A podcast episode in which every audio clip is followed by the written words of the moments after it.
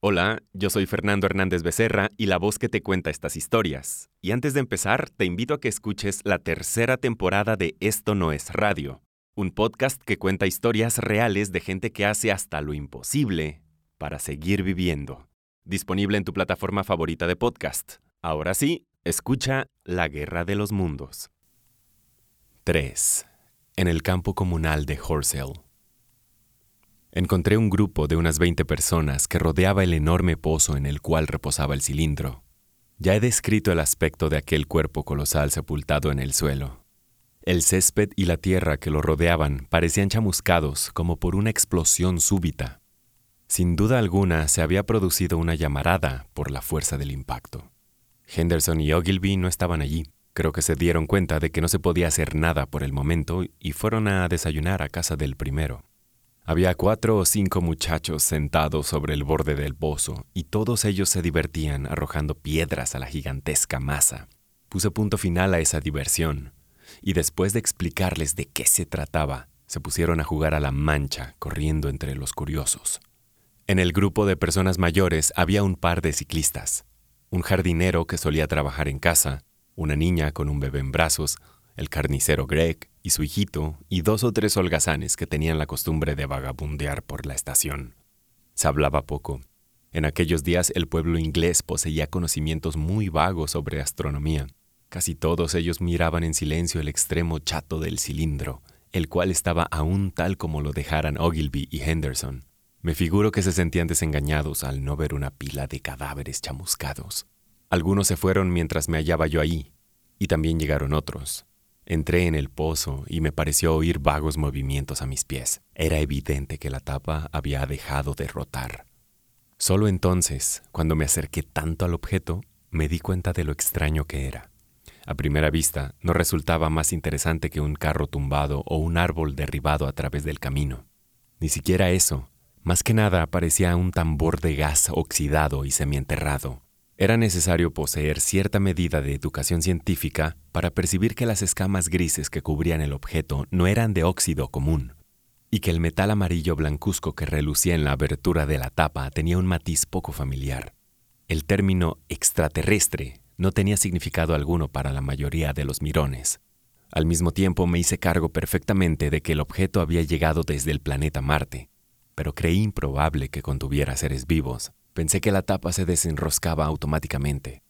A pesar de las afirmaciones de Ogilvy, era partidario de la teoría de que había habitantes en Marte. Comencé a pensar en la posibilidad de que el cilindro contuviera algún manuscrito, y enseguida imaginé lo difícil que resultaría su traducción, para preguntarme luego si no habría dentro monedas y modelos u otras cosas por el estilo. No obstante, me dije que era demasiado grande para tales propósitos y sentí impaciencia por verlo abierto. Alrededor de las nueve, al ver que no ocurría nada, regresé a mi casa de Maybury, pero me fue muy difícil ponerme a trabajar en mis investigaciones abstractas. En la tarde había cambiado mucho el aspecto del campo comunal. Las primeras ediciones de los diarios vespertinos habían sorprendido a Londres con enormes titulares, como el que sigue. Se recibe un mensaje de Marte extraordinaria noticia de Woking. Además, el telegrama enviado por Ogilvy a la Sociedad Astronómica había despertado la atención de todos los observatorios del reino. Había más de media docena de coches de la estación de Woking parados en el camino cerca de los arenales, un sulky procedente de Chobham y un carruaje de aspecto majestuoso. Además, vi un gran número de bicicletas, y a pesar del calor reinante, Gran cantidad de personas debía haberse trasladado a pie desde Woking y Chetsey, de modo que encontré allí una multitud considerable. Hacía mucho calor. No se veía una sola nube en el cielo. No soplaba la más leve brisa y la única sombra proyectada en el suelo era la de los escasos pinos. Se había extinguido el fuego en los brezos, pero el terreno llano que se extendía hacia Ottershaw estaba ennegrecido en todo lo que alcanzaba a divisar la vista. Hacía mucho calor. No se veía una sola nube en el cielo. No soplaba la más leve brisa y la única sombra proyectada en el suelo era la de los escasos pinos. Se había extinguido el fuego en los brezos, pero el terreno llano que se extendía hacia Ottershaw estaba ennegrecido en todo lo que alcanzaba a divisar la vista, y del mismo se elevaba todavía el humo en pequeñas volutas. Un comerciante emprendedor había enviado a su hijo con una carretilla llena de manzanas y botellas de gaseosas.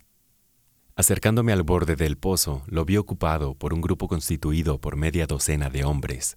Estaban allí Henderson, Ogilvy y un individuo alto y rubio que, según supe después, era Stent, astrónomo del Observatorio Real, con varios obreros que blandían palas y picos. Stent daba órdenes con voz clara y aguda. Se hallaba de pie sobre el cilindro, el cual parecía estar ya mucho más frío. Su rostro se mostraba enrojecido y lleno de transpiración, y algo parecía irritarle.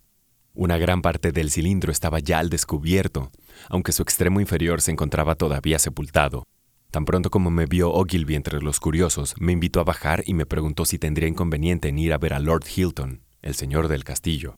Agregó que la multitud, y en especial los muchachos, dificultaban los trabajos de excavación.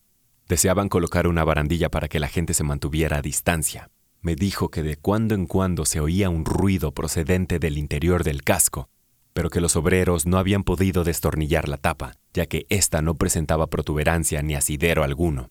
Las paredes del cilindro parecían ser extraordinariamente gruesas y era posible que los leves sonidos que oían fueran en realidad gritos y golpes muy fuertes procedentes del interior. Me alegré de hacerle el favor que me pedía, ganando así el derecho de ser uno de los espectadores privilegiados que serían admitidos dentro del recinto proyectado. No hallé a Lord Hilton en su casa, pero me informaron que lo esperaban en el tren que llegaría de Londres a las seis. Como aún eran las cinco y cuarto, me fui a casa a tomar el té y eché luego a andar hacia la estación para recibirlo.